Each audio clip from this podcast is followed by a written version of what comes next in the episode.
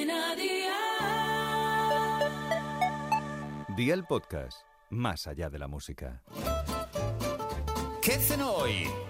Con Masito. Hola familia, cuando hace calor, una ensalada fresquita sienta de maravilla. Hoy nos salimos de las habituales y vamos a hacer una de pasta con queso y un aderezo que está súper rico. Así que ve por la libreta y toma nota de los ingredientes que te doy la receta. 150 gramos de pasta cortada de colores, 75 gramos de queso fresco cortado en dados, 2 huevos duros, 14 aceitunas sin hueso, 10 tomates cherry cortados por la mitad, 2 cucharadas de aceite de oliva virgen extra, una cucharada de miel, una cucharada de mostaza, media cucharada de vinagre, lechuga variada, sal, agua y pimienta. ¿Empezamos con la preparación? Pues venga, ¡al lío! Cuece la pasta en abundante agua caliente con un poco de sal siguiendo las indicaciones del fabricante, como siempre. Cuando esté cocida, escúrrela y déjala enfriar. Incluye en un cuenco o ensaladera la lechuga variada, el queso cortado en dados, las aceitunas y los tomates partidos por la mitad.